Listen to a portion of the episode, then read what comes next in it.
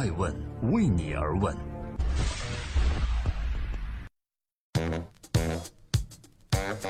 Hello，各位好，这里是爱问每日人物，我是爱成，每天分享风口浪尖人物的一个商业八卦。今天共同关注微信支付张小龙建制移动搜索，百度搜狗是否要哭了呢？艾文想告诉各位的是，继小程序之后，微信又有了大动作。就在四月二十四日晚，微信宣布了对组织架构的调整。腾讯的微信事业群成立了搜索应用部和游戏的增值业务部。眼尖的吃瓜群众可能很快就注意到了，成立搜索应用部，这是要瓜分百度移动搜索市场的节奏吗？和增值业务部相比，微信成立的搜索应用部战略意义更大。这也显露了张小龙在移动搜索领域的野心。之前，微信秘密开启了站外搜索功能的小范围测试，还有张小龙最近的一系列调整，无一不说明了微信对移动搜索的重视。微信这艘巨船在张小龙的掌握下，终究还是没有抵御住移动搜索的巨大诱惑。他放下了微信的内容闭环，带着腾讯的期许，义无反顾地驶入了这片流量之海。正在播出是《爱问每日人物》，我是爱成，记录顶级人物，探索创新和创富之道。今天共同关注产品之神张小龙是否能再次创造神话。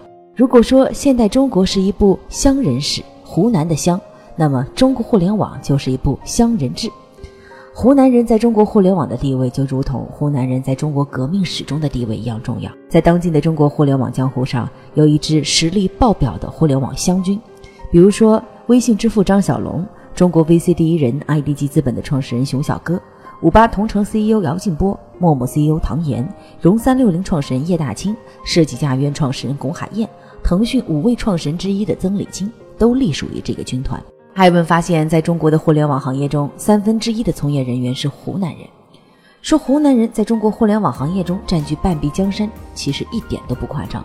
而张小龙就是湖南籍的杰出互联网代表。如空气一般无处不在的微信，让这位产品经理成了神一般的存在。正在播出《爱问每日人物》，每天分享一个风口浪尖人物的商业八卦。我是爱成，今天共同关注年近五十的张小龙。张小龙的正式头衔是腾讯公司高级执行副总裁、微信事业群的总裁。他用二十年的时间完成了一个屌丝程序员的超级逆袭。就在一九九七年，张小龙还是一名默默无闻的程序员。他凭借着一股改变世界的冲动，饿着肚子写出了 Foxmail 这款让他名声大噪的邮件软件。Foxmail 呢是一款邮件的客户端，因为操作简洁、内存占用小，在全球拥有数百万的粉丝。尽管软件很有名，却完全免费，就连人民日报都发表评论文章称啊，免费软件饿着肚子挥洒冲动。认为张小龙开发了这么好邮件产品，却没有获得应有的商业回报。称张小龙是一个互联网的悲剧人物。就在人民日报替张小龙感到不公的一个月后，Foxmail 却以一千二百万元被博大国际互联网公司收购，张小龙被任命为博大公司的首席技术官。五年之后，Foxmail 被腾讯收购，张小龙和他的团队也一并入驻。在腾讯鼓励创新的产品氛围中，张小龙如鱼得水。从 Foxmail 到 QQ 邮箱，从漂流瓶到微信朋友圈。张小龙几乎凭着一己之力，让腾讯市值翻了好几倍。正在播出《爱问每日人物》，我是爱成，今天共同关注移动搜索市场是否将迎来大混战呢？这天终究还是来了呀！四月二十四日，微信正式宣布成立搜索事业部。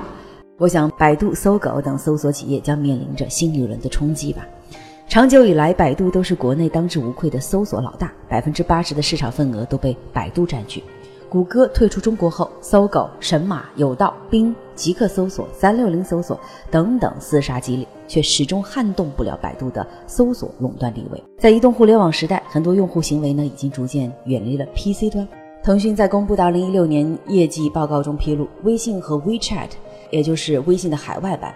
合并月活跃用户数已经达到了八点八九亿，同比增长百分之二十八。百分之五十的用户呢，每天使用微信时间长达九十分钟。根据中国互联网信息中心 CNIC 第三十八次中国互联网络发展状况统计报告称，截止到二零一六年的六月份，中国搜索引擎用户规模达到五点九三亿，使用率是百分之八十三点五。手机的搜索用户数呢达到了五点二四，使用率是百分之七十九点八。通过对比，我们可以发现啊，微信的每月活跃用户已经超过了移动搜索用户，但是微信搜索目前还是局限在站内。而百度的移动搜索流量呢，已经超越了 PC 移动搜索营收占百度总营收的比重在逐渐加大。我认为，随着内容创业的兴起，接近两千万微信号啊，每天为微信供应海量的优质内容。